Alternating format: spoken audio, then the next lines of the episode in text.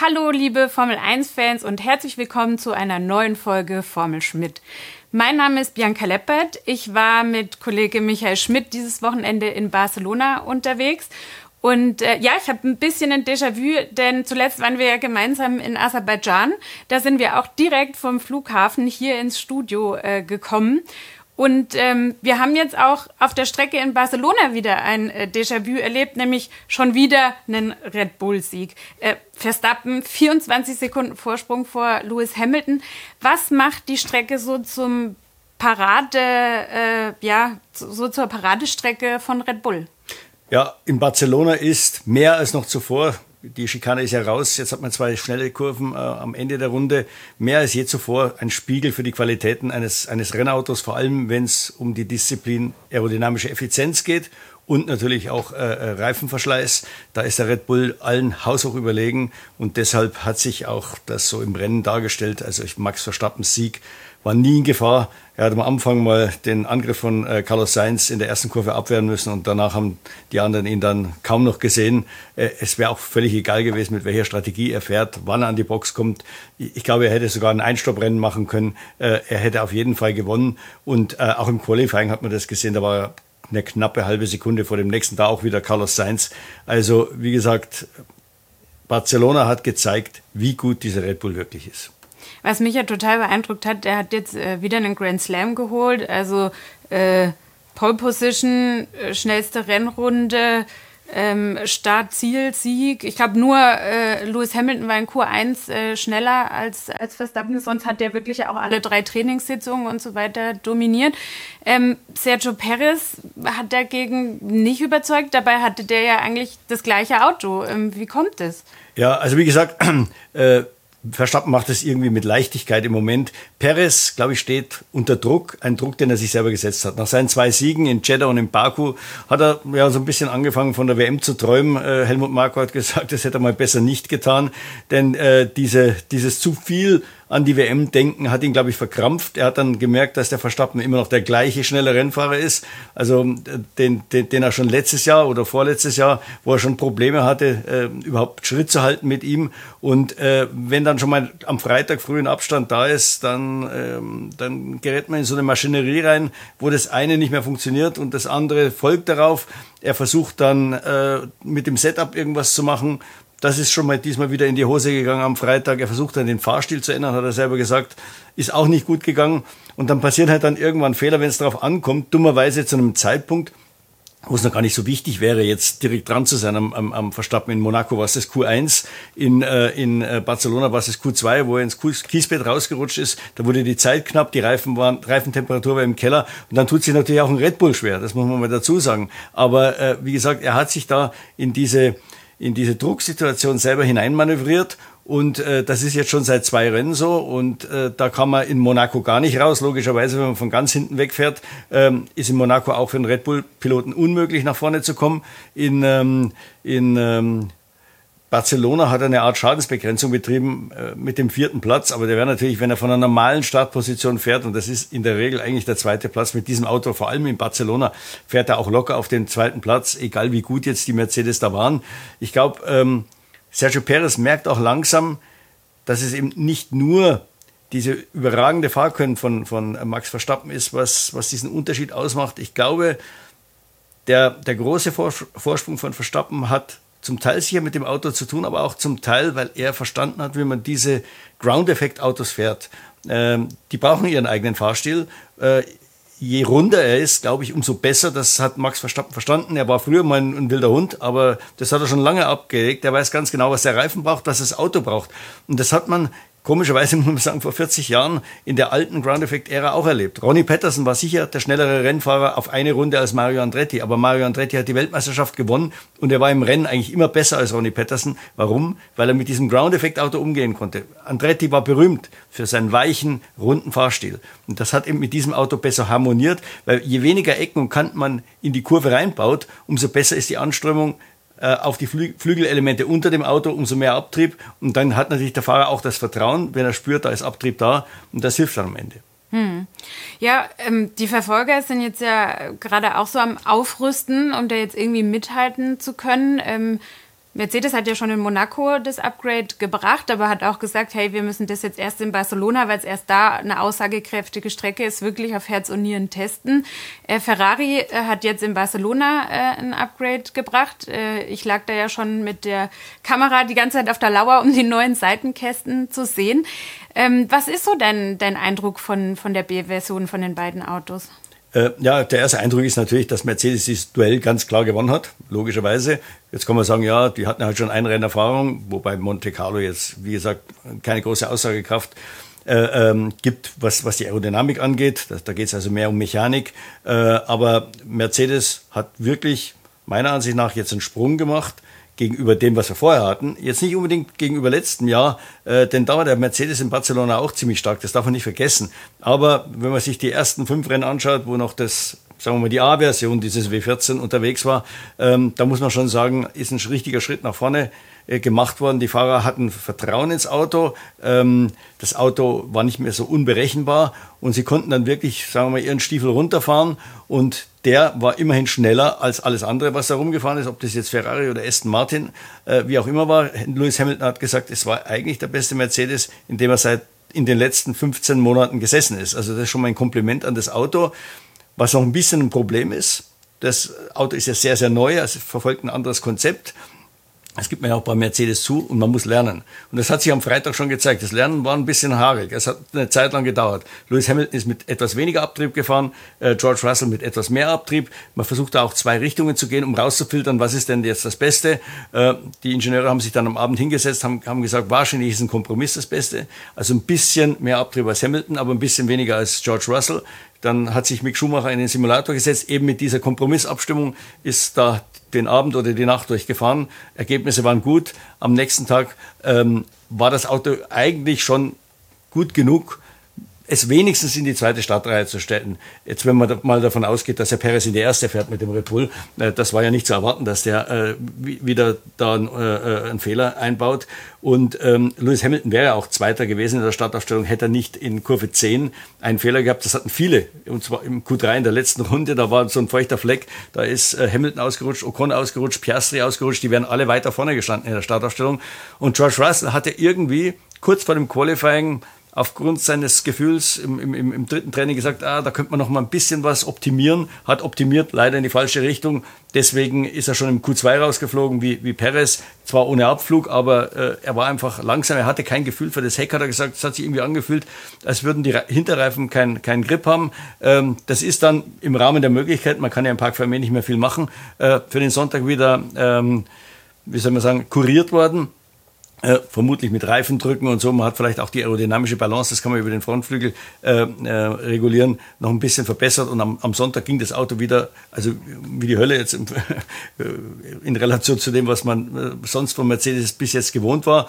Hamilton ist ungefährdet, kann man sagen, eigentlich auf den zweiten Platz gefahren. Äh, da hatte keiner eine Chance, weder Ferrari noch Aston Martin. Und äh, Russell ist von Platz 12 vorgefahren auf Platz 3. Also der, eine, eine Riesenverbesserung. Das zeigt, äh, wie gut er unterwegs war. Und die Mercedes haben ja jetzt nicht aufgrund von irgendeiner Taktik oder von Glück äh, ähm, diese Plätze gewonnen im Rennen, sondern einfach, weil sie die schnellsten waren. Die meisten der Gegner, die sie vor sich hatten beim Start, haben sie auf der Rennstrecke überholt. Hm. Wir haben jetzt gerade viel über Mercedes geredet. Lass uns da auch noch mal kurz bleiben, bevor wir noch mal auf Ferrari im Detail eingehen. Ähm, hat hat Mercedes deiner Meinung nach die Wende jetzt geschafft? Also ist man jetzt wirklich Red Bull auf den Fersen? Ich, Toto Wolf hat sich ja nach dem Rennen so vorsichtig optimistisch gegeben. Wie ist so dein Eindruck? War das jetzt so ein Ausreißer oder könnten die jetzt echt richtig auf Red Bull aufholen? Man hat das Gefühl, dass sie jetzt eine Basis haben, wo das möglich ist. Aber äh, ich kann äh, Toto Wolf verstehen, Toto Wolf verstehen, dass er noch ein bisschen nervös ist oder zurückhaltend, weil eine der Schwächen dieses Autos, der A, nennen wir es jetzt mal A-Version, war, dass es sehr launisch war. Zwei, drei, fünf Grad rauf oder runter, schon war das ein anderes Rennauto, obwohl man am Setup gar nichts geändert hat. Ein bisschen Wind hier, ein bisschen Wind da, anderes Rennauto. Er sagt, vielleicht haben wir jetzt gerade am Sonntag äh, und auch teilweise am Samstag genau dieses Fenster getroffen, wo das Auto reingepasst hat und die Reifen reingepasst haben, sodass wir jetzt gut ausgesehen haben, vielleicht besser als wir eigentlich sind. Aber mir hat es trotzdem den Eindruck gemacht, denn es waren unterschiedliche Bedingungen vom Samstag auf Sonntag. Die Temperatur äh, auf dem Asphalt hat zugelegt um fast 10 Grad. Äh, der Wind hat aufgefrischt, am Samstag war es fast windstill. Und in beiden, äh, unter beiden Bedingungen hat der Mercedes ganz gut funktioniert. Dazu muss man sagen, es beginnt ja jetzt erst das Entwicklungsprogramm. Das ist die Basis, was wir in Monte Carlo gesehen haben. Mercedes hat schon nachgeschoben. Kam ein neuer Diffusor, kam neue Spiegelbefestigung. Jetzt geht's eigentlich erst richtig los.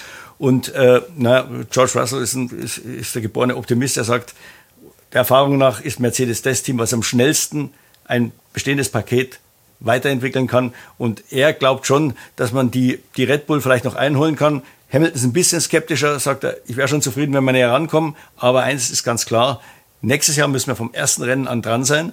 Und wenn das jetzt wirklich, seinem Gefühl nach ist die Basis gut.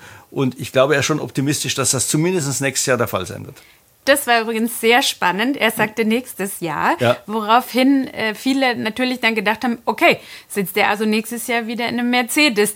Wie schätzt du das ein? Ich glaube, es war ja schon so ein bisschen ein geheimer Hinweis darauf, dass die Unterschrift nicht mehr weit ist. Ja, ja, er redet wie einer, der schon den Vertrag in der Tasche hat. Er hat dann auch gesagt, er trifft heute, also wir haben jetzt Montag nach dem Grand Prix von Spanien, Toto, er hat ja bis jetzt die Verhandlungen seinem Management-Team überlassen. Wenn er jetzt einsteigt, heißt es, man ist ganz, ganz weit. Er hat schon in Monte Carlo gesagt, Leute, da ist nicht mehr viel hin bis zur Unterschrift, nachdem ja die ganzen Gerüchte mit Ferrari aufgetaucht waren. Die entstanden, ja, das wissen wir inzwischen alle, entstanden auf, aufgrund der nachrichtenlosen Zeit. Wir hatten dann vier Wochen Pause nach Australien, wir hatten eine drei Wochen Pause nach äh, Miami durch den Ausfall von Imola. Äh, die Leute wollten irgendwie Geschichten lesen, dann wird halt mal schnell was erfunden. Also ich bin mir hundertprozentig sicher, Lewis Hamilton wird auch 2024 und 2025 für Mercedes fahren. Ja, Lewis Hamilton zu Ferrari, ich weiß nicht, ob das gerade so eine gute Idee wäre, ja. um ja. ehrlich zu sein. Lass uns da auch kurz nochmal auf die optischen Veränderungen am Ferrari eingehen. Die Seitenkästen sehen ja doch schon mal anders aus. Wie wirkte das Auto insgesamt jetzt auf dich mit dem Upgrade? Ja, wenn wir es nochmal mit dem Mercedes vergleichen, äh, beide reden ja oder, oder, versuchen zu verhindern, dass das in der B-Version genannt wird. Mercedes aus anderen Gründen als Ferrari. Ferrari wollte nicht, dass dieses, dieses Upgrade zu groß aufgebauscht wurde, um nicht noch den Druck, der ohnehin schon groß ist, jetzt noch zu erhöhen, weil dann hätte man den Leuten ja gesagt, oh, jetzt kommt ein neuer Ferrari, der ist jetzt, der ist jetzt bestimmt ganz schnell und, und, und fährt vorne um den Sieg mit, was ja nicht der Fall war. Also der Mercedes ist schon ein Konzeptwechsel, weil die Seitenkästen, die er vorher hatte, ich meine, die hat jedes Kind gesehen, dass das was anderes war. Und jetzt hat er halt Seitenkästen, die dem Red Bull, dem Alpine, je nachdem, wie man es jetzt anschaut, relativ ähnlich sind. Also das ist schon ein anderes Rennauto. Beim Ferrari muss man schon ein bisschen genauer hinschauen. Wenn man von oben drauf schaut, hat er immer noch diese Badewanne, also diese relativ runden, breiten und hohen Seitenkästen. Allerdings ähm, diese Mulde, die er da drin hat, die ist jetzt nicht mehr so tief, die ist nicht mehr so breit, denn man braucht außen den Platz für die Rampe. Es ist außen wie so ein Absatz und dann schließt sich dann die Rampe an, die die Luft dann nach unten leitet, Downwash, äh, und, und den eine Richtung zwischen den Hinterrädern aufzwingt, sodass die, der Diffuser auch äh, versiegelt wird mit diesem Luftstrom seitlich, äh, um da eine perfekte Strömung im Diffuser zu haben. Also wie gesagt, da hat sich Ferrari nicht ganz so weit von dem entfernt, was sie vorher hatten, aber trotzdem optisch natürlich immer noch. Und der Unterboden ist auch deutlich anders. Wir sehen jetzt natürlich nur die Oberfläche, aber selbst da hat man gesehen, sie haben diese, diesen Zacken, also wo der Unterboden ein bisschen nach innen äh, reingeht, wo, wo dann die Luft entweichen darf, um das Bouncing zu verhindern, ein bisschen verschoben in, in seiner Richtung. Man sieht auch vorne an diesen vorderen, vorderen Venturi-Kanälen und den vertikalen Leitblechen, dass es eher so ein bisschen Red Bull-artig geworden ist. Drunter können wir nicht schauen. Also das, die, die Unterböden, die wir gesehen haben in Monaco, war natürlich noch der alte Ferrari-Unterboden. Vielleicht haben sie jetzt ganz was anderes. ähm, aber äh, man sieht schon an den vorderen Kanälen, dass es auch im Unterboden eine gewisse andere Philosophie ist. Und eines der Ziele war ja, ähm, dass der Abtrieb, überhaupt das gesamte Fahrverhalten ein bisschen ähm, beständiger wird, konstanter. Das ist ja das große Problem. Der Ferrari kann eine Runde ganz gut, aber auf die Dauer geht nichts. Äh, und leider hat er das nicht abgelegt. Also da muss man sagen, äh, alles wie vorher. Die eine Runde hat gut funktioniert. Carlos Sainz ist auf den zweiten Startplatz gefahren, wobei man sagen muss, wenn es bei äh, Mercedes oder bei Hamilton funktioniert hätte, ohne den Fehler in Kurve 10, wäre der Hamilton wahrscheinlich auf Startplatz 2 gestanden. Wenn der Alonso nicht im Q1 den, den Riesenfehler einbaut, sich den Unterboden kaputt fährt, wäre er bestimmt auch ein Kandidat mit für die erste Startreihe gewesen. Also wie gesagt, äh, im Training äh, hat, hat der Ferrari fast ein bisschen, steht der Ferrari fast ein bisschen besser da, als er eigentlich ist. Im Rennen die gleiche Misere wie, wie, wie immer.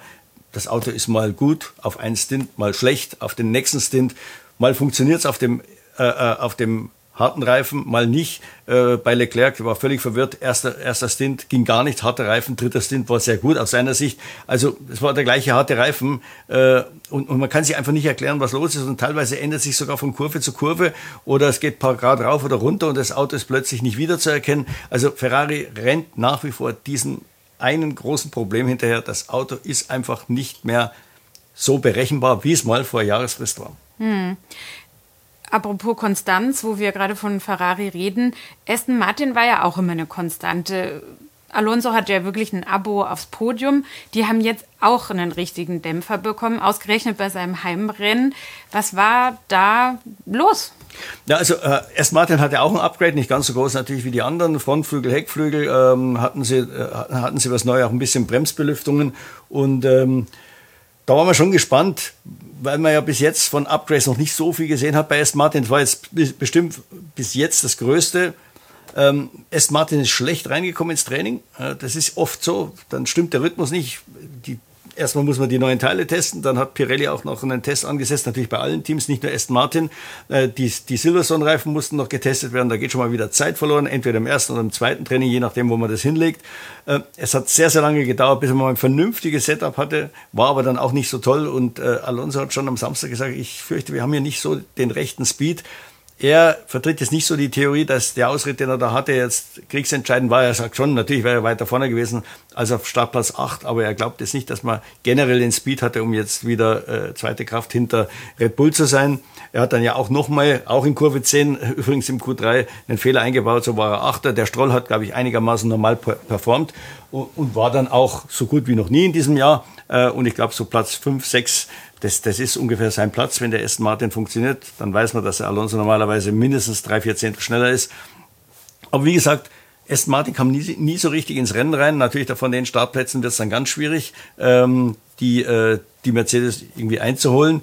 Und man hat dann auch an, Russell, auch an Russell gesehen, der Mercedes war das deutlich schnellere Auto. Der ist an beiden äh, ähm, Aston Martins im Rennen vorbeigefahren. Jetzt rätselt man, war es das Setup, war es vielleicht das Upgrade?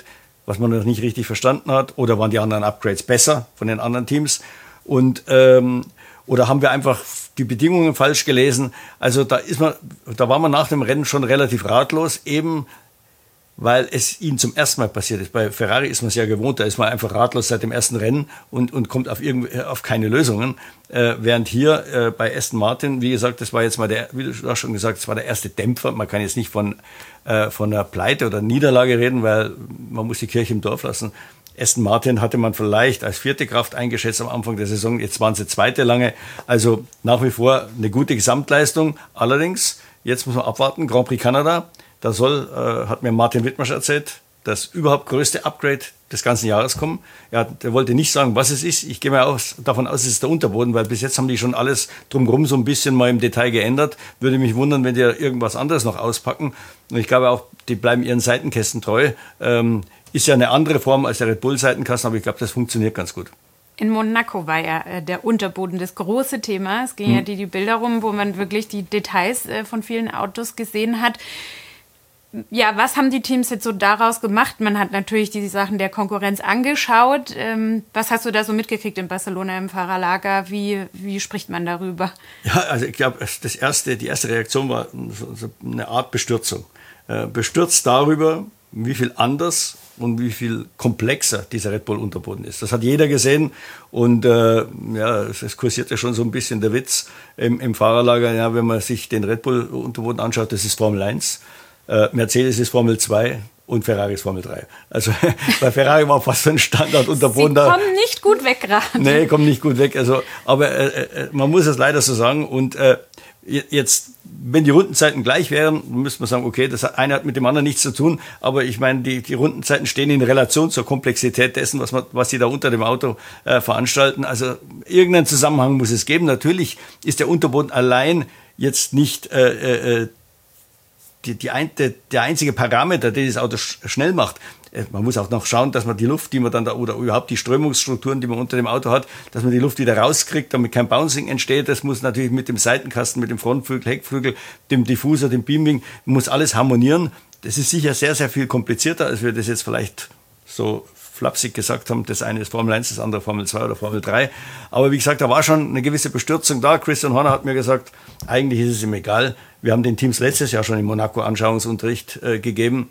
Hat ja auch Perez einen Unfall gehabt äh, in der Portierkurve, wurde das Auto auch hochgehoben. Alle haben den Unterboden gesehen. Er war damals schon einen Schritt voraus gegenüber der Konkurrenz. Was haben sie gelernt? Nichts. Fahren immer noch hinterher. Und dann hat mir Horner gesagt, wir haben in den nächsten paar Rennen kommt ein neuer Unterboden, der ist komplett anders äh, als das, was, was, was wir jetzt haben. Mag übertrieben sein, aber er wird anders sein. Also hilft es denen sowieso nichts. Ich habe dann mal mit äh, Andrew Chauvelin geredet, der Chefingenieur bei, bei Mercedes, und er sagt, natürlich können wir den jetzt genau, das wird natürlich auch gemacht, vermessen. Wir können die Strömungsstrukturen nachspielen, äh, auch im Windkanal, können versuchen ähm, zu verstehen, um was es da geht. Äh, vor allem auch im Vergleich zu dem alten äh, Red Bull Unterboden. Das ist das Interessante eigentlich, der Vergleich von einem zum anderen. Da sieht man ja, in welche Richtung die entwickeln.